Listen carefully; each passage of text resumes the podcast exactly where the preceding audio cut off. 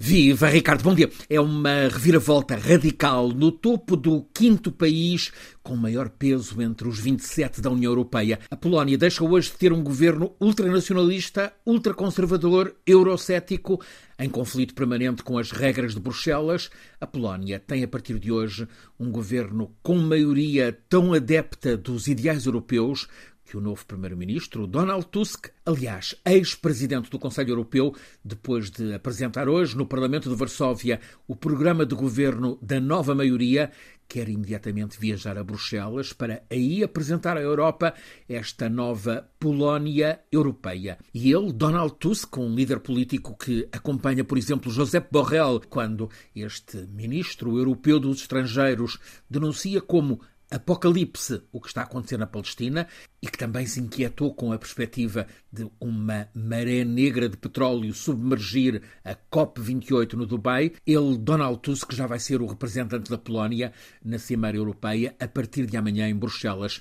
Chegam assim ao fim os oito anos de maioria ultraconservadora de Morawiecki e Kaczynski, na Polónia, Donald Tusk recebeu o apoio de 248 deputados e o voto contra de 201 da antiga maioria. A nova coligação, com maioria absoluta no Parlamento, declara-se unida pelo europeísmo e pela vontade de recuperar para os polacos liberdades e direitos perdidos. É uma coligação central, junta o centro-direita, os democratas cristãos, a nova esquerda, social-democrata, também os liberais, também o Partido Agrário.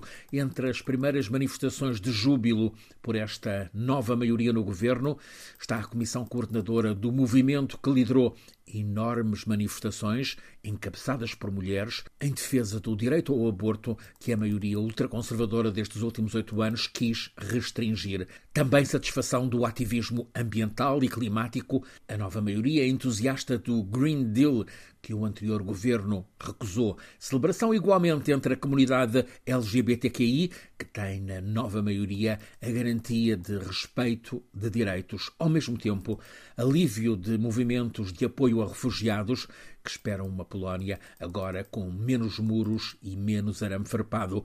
Uma outra das promessas de Donald Tusk devolver de imediato a independência editorial à televisão pública polaca, que nos últimos oito anos foi usada como máquina de propaganda do governo. No entanto, a antiga maioria já se posiciona como adversária com falta de cultura democrática, ao recusar, por exemplo, cumprimentar o novo primeiro-ministro e ao acusá-lo de ser o agente dos alemães. Porquê? Porque, argumentam, Donald Tusk foi um firme aliado de Angela Merkel na Europa. É facto que o partido ultraconservador foi o mais votado nas eleições de outubro, mas a coligação cívica de partidos antes na oposição tem ampla maioria e propõe-se reconduzir a Polónia em alta velocidade aos ideais europeus.